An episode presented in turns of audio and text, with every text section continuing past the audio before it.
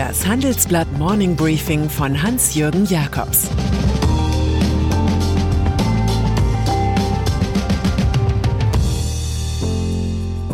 Guten Morgen allerseits. Heute ist Mittwoch, der 4. März, und das sind heute unsere Themen. Bloomberg schwach, Biden stark. München wird zur Autohauptstadt. Das Saarbrücken-Märchen.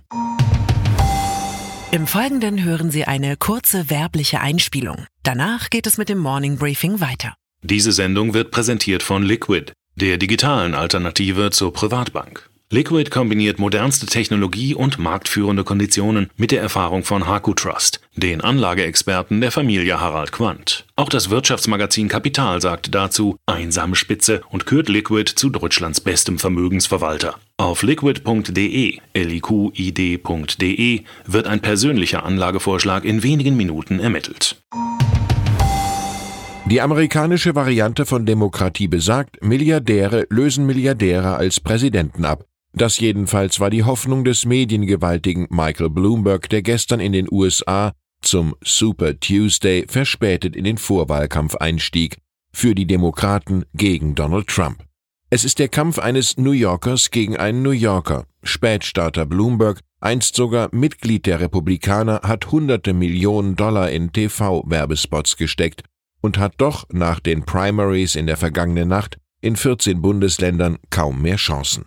Ein Sieg im Außengebiet amerikanisch Samoa, vier Delegierte, zählt nicht viel. Am Ende kam er auf 19 Delegierte. Dass Bloomberg einst als Stadtoberhaupt von New York bei Schwarzen und Latinos Stop and Frisk zelebrierte, also Stoppen und Filzen, ist nun eine schwere Hypothek. Wird er am heutigen Mittwoch zurückziehen? Die Sache sieht nun so aus. Der 78-jährige Bernie Sanders, linker Senator aus Vermont, mit viel Popularität bei den Jungen ist noch immer recht gut platziert. Zusammen mit dem vor allem in den Südstaaten und an der Ostküste extrem erfolgreichen 77-jährigen Joe Biden und dem 78-jährigen Bloomberg. Hier wird ohne altersdiskriminierend sein zu wollen Gerontokratie gegen Autokratie mobilisiert. Biden spürt starken Rückenwind, nachdem Pete Buttigieg und Amy Klobuchar aus den Kandidatenrennen ausstiegen und fortan den einstigen Vizepräsidenten unterstützen. Virginia, North Carolina, Alabama, Tennessee, Oklahoma, Minnesota, Massachusetts und Arkansas fielen an ihn. Er hofft auf einen Obama-Effekt. Sanders dagegen siegte in Vermont, Utah, Colorado und Maine, sowie vor allem in Texas und im Flächenstaat Kalifornien. Thüringen. Hier spielt die FDP beim heutigen Versuch einer abermaligen Ministerpräsidentenwahl die Rolle eines Nebendarstellers mit Oscar-Ambitionen. Die fünf Abgeordneten wollen, ganz liberal, bei der Abstimmung den Plenarsaal verlassen und hoffen insgeheim inständig, ihr Thomas Kemmerich könne doch noch ein Weilchen als geschäftsführender Ministerpräsident weiterwerkeln. Die FDP will durch ihren Streik allen zeigen, dass weder Bodo Ramelow, die Linke, noch Björn Höcke, AfD, wählbar seien. Als großes Geheimnis gilt, ob einige Christdemokraten mit einem Pro-Ramelow-Votum dem Spuk der Erfurter Führerlosigkeit ein Ende bereiten. Die Wichtigtuer der thüringischen FDP aber sollten zwecks Selbsterkennung Michel de Montaigne lesen. Wer einen mageren Leib hat, trägt gerne einen ausgestopften Wams. Deutsche Arbeitsteilung. In Berlin sitzt die Politik, in Frankfurt die Hochfinanz, in München die Wirtschaft. Keine Großstadt hat mehr DAX-Konzerne und relativ mehr Vermögende. Nirgends ist die Kriminalitätsrate so niedrig. All das hat den Deutschen Automobilverband gestern Nachmittag in einer Telefonkonferenz womöglich auch bewogen, nach fast 70 Jahren die Automesse IAA von Frankfurt am Main in die bayerische Landeshauptstadt zu verlegen. Berlin und Hamburg, wo man Kreuzberg oder Rote Flora fürchtete, waren aus dem Rennen. Für BMW ist die IAA, die im Olympiapark und auf dem Messegelände stattfinden wird, ein Heimspiel. Auch wenn als Zeichen höherer Neutralität und aus Höflichkeit gegenüber Daimler und VW bald das Firmenlogo auf dem Dach der Konzernzentrale zugeklebt werden soll. Für den Standort sprach am Ende auch, dass Messegesellschaft und bayerische Staatsregierung etliche Millionen Euro locker machen. In fröhlicheren Zeiten war Homeoffice eine Vokabel der Freiheit, munter gefordert von begabten Millennials mit Anti-Stress-Gen. In Tagen wie diesen also mit C-Virus steht das Homeoffice dagegen für Unfreiheit, für letzte Zuflucht. So muss Pro7 Sat1-Chef Max Konze, bisher schon geschäftlich nicht gerade von Fortuna begünstigt, nach Auftreten einer Erkrankung in privater Quarantäne bleiben. Genau wie sein Finanzchef. Viele Firmen empfehlen ihren Mitarbeitern bereits von zu Hause aus zu arbeiten. Bei Adidas werden alle globalen Vertriebler ins Homeoffice geschickt, wie unsere Reporter recherchierten. Und Konzerne wie Bayer oder Infineon setzen auf virtuelle Meetings. Boston Consulting verbietet einfach Meetings mit mehr als 25 Leuten. Am neuen Boom der Homeoffices wird wohl auch die jüngste Zinssenkung der US-Notenbank um einen halben Panikprozentpunkt auf 1,0 bis 1,25 Prozent wenig ändern. Serap Güler. Ihre Eltern stammen aus der Türkei. Sie hat dort noch immer viele Freunde und Bekannte. Doch die derzeitige Politik Ankaras lässt die Christdemokratin zornig werden. Güler in NRW für Integration zuständig fordert angesichts des Flüchtlingsdramas an der türkisch-griechischen Grenze eine harte Linie gegen Staatspräsident Recep Tayyip Erdogan. Wir dürfen uns von ihm nicht erpressen lassen.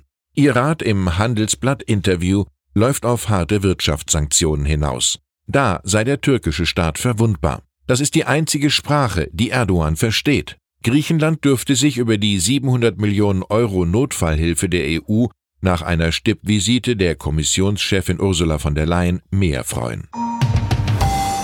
Die südeuropäische Grenzfrage, sie wird immer stärker zum innenpolitischen Schlüsselstreit zwischen Union und den Grünen, den womöglichen künftigen Koalitionspartnern im Bund. Für viele Christdemokraten von Friedrich Merz bis Alexander Dobrindt ist Nachgeben mit einem Signal verbunden, dass sich noch mehr Flüchtlinge auf den Weg machen könnten und dass die AfD davon profitieren würde, für Grünen-Chefin Annalena Baerbock und andere in ihrer Partei sowie für etliche Kommunen ist es dagegen ein Gebot der Menschlichkeit, 5000 der vor Griechenland gestrandeten in Deutschland aufzunehmen. Das Herz ist hier größer, als es die nächsten Kommunalwahlen erlauben. Georg Betzing. In der Tagesschau und anderen Nachrichtensendungen wird man ihn künftig öfter sehen. Der Bischof von Limburg ist zum Vorsitzenden der Deutschen Bischofskonferenz gewählt worden also gewissermaßen zum Sprachrohr der deutschen Katholiken. Der 58-Jährige ist vom Vorgänger im Amt, dem für München-Freising zuständigen Reinhard Kardinal Marx, gefördert worden. Während Marx durch Buchveröffentlichungen etwa zum Zustand des Kapitalismus den Zugang zu öffentlichen Debatten fand, muss sich der Nachfolger sein Profil erst erarbeiten. Betzing, sein Wahlspruch lautet, führe zusammen, gilt als Reformer, der mit überkommener Sexualmoral und einem strikten Pflichtzölibat in der Kirche wenig anfangen kann. Damit aber muss er im intriganten Stadel Vatikan erst noch landen. Und dann ist da noch der erste FC Saarbrücken, Gründungsmitglied der Fußball-Bundesliga, der seit einigen Jahren in der Regionalliga spielt.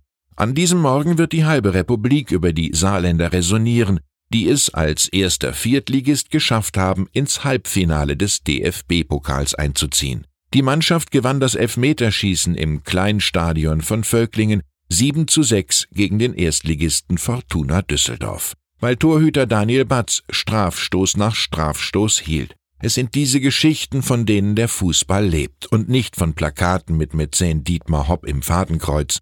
Der Hopp Saarbrückens heißt übrigens Hartmut Ostermann. Ostermann ist Vereinspräsident. Er war mal in der SPD, der FDP sowie beim FC Homburg und macht sein Geld mit Seniorenresidenzen, Victors.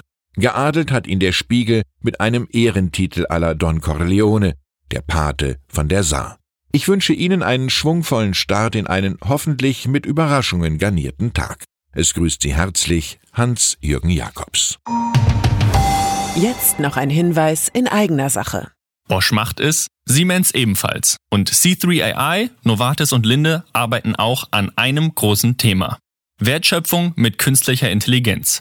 Aber mit welcher Strategie gelingt die Skalierung? Was hilft denn wirklich? Hören Sie hierzu die Keynotes einiger internationaler Vorreiter wie Bosch und Siemens auf dem Handelsblatt KI Summit am 26. und 27. März in München. Mehr Infos gibt's unter handelsblatt-ki.de.